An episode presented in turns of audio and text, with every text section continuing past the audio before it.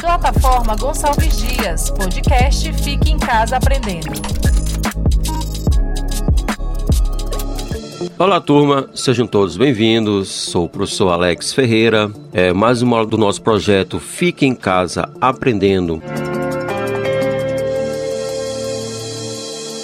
Turma, hoje nós vamos trabalhar um tópico relacionado ao segundo ano do ensino médio, é termoquímica, trabalhando a ideia da entalpia. Então, na nossa aula de química, vamos trabalhar o conteúdo energético das substâncias, que chamamos dessa forma por entalpia.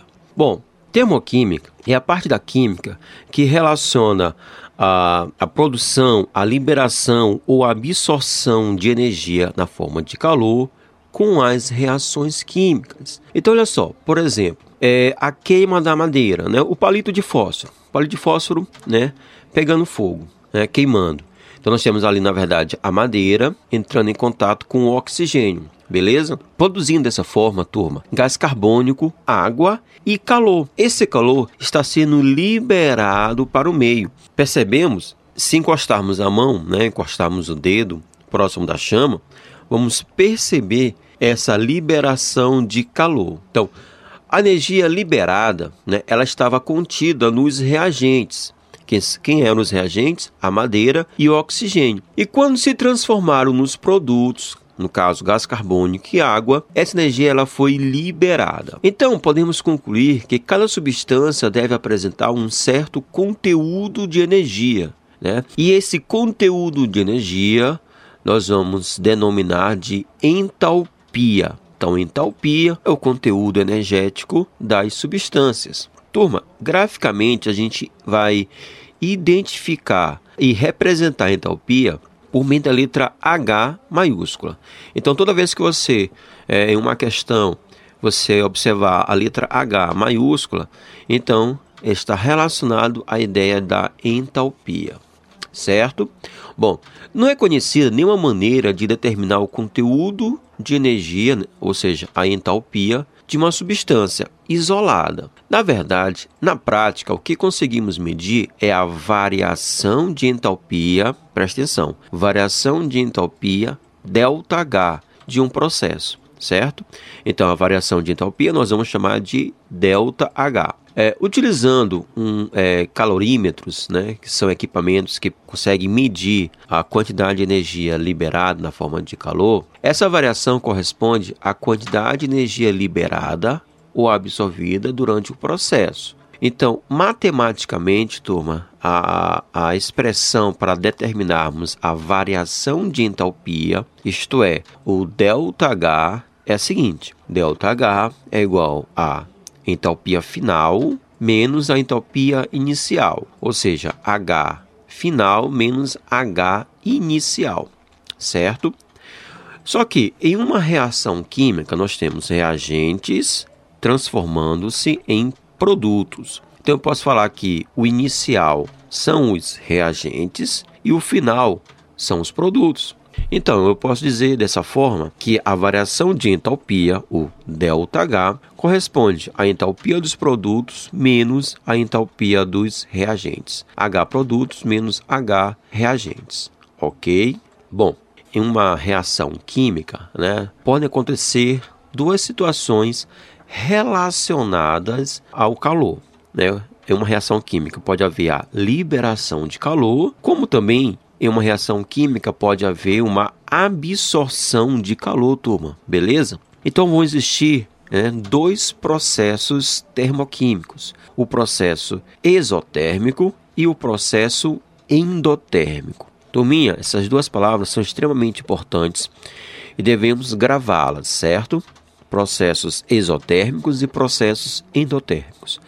Vamos falar um pouco sobre cada um desses processos. Bom, nas reações exotérmicas é, ocorre a liberação de calor, ok? Reações exotérmicas estão relacionadas à liberação de calor. Então, a entalpia dos produtos é menor do que a entalpia dos reagentes. Vamos entender.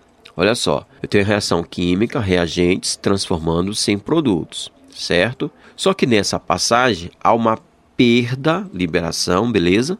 Há uma perda de calor. Então eu posso dizer que nessa passagem os produtos eles perderam calor, certo? Então os produtos têm menos energia na forma de calor do que os reagentes.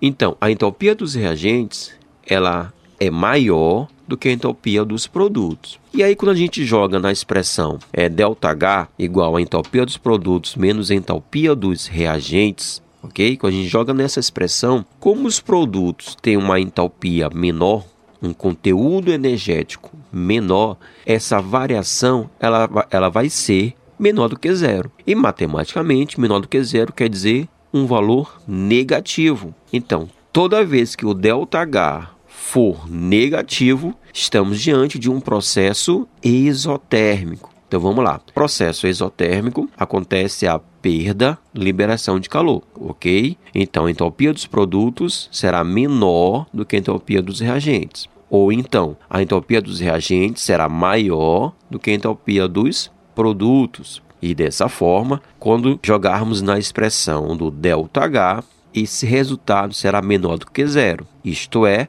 negativo.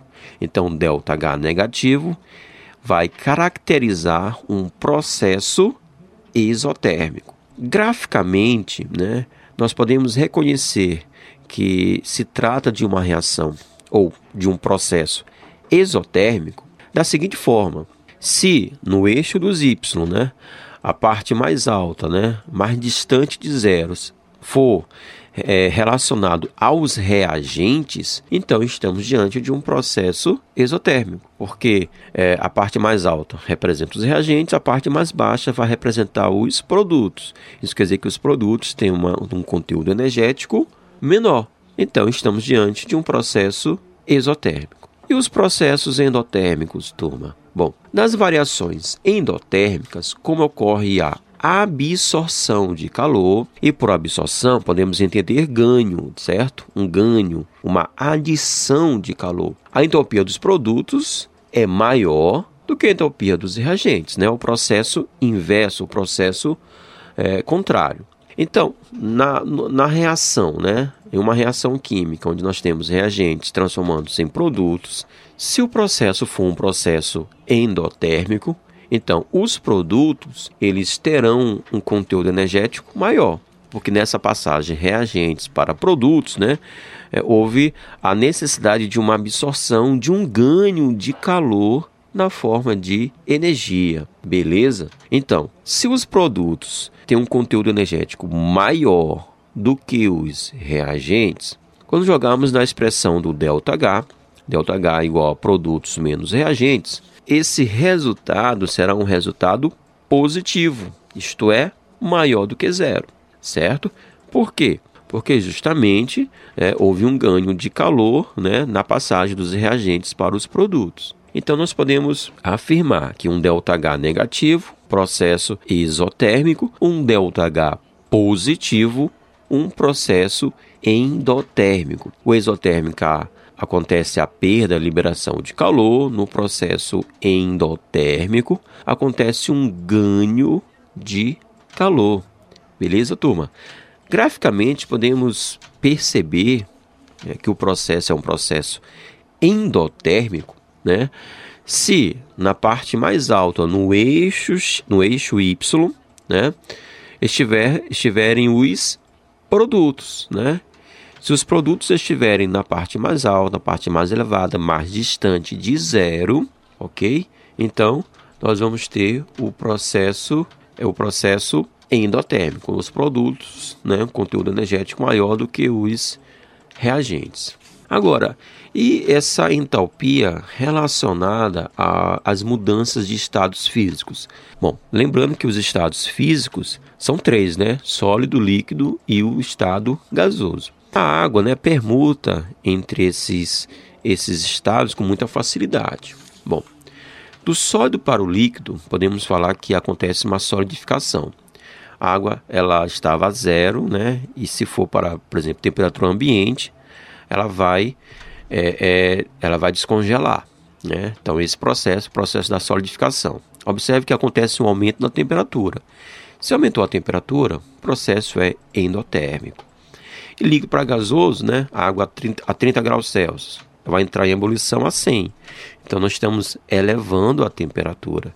E se eleva a temperatura, o processo é um processo endotérmico. Então, sólido para líquido líquido para gasoso são processos endotérmicos, onde acontece a absorção de calor e a gente percebe isso pelo aumento da temperatura. É, o processo, os processos inversos serão exotérmicos. Então, do gasoso para o líquido, né, que é a condensação. Então, gasoso para o líquido, a condensação é, vai, ser, vai ser um processo é, exotérmico, que acontece uma diminuição na temperatura do líquido né, para o sólido, que é a solidificação, processo exotérmico. Então vamos lá: Solid, é, fusão e evaporação, processos endotérmicos. Condensação e solidificação, processos exotérmicos.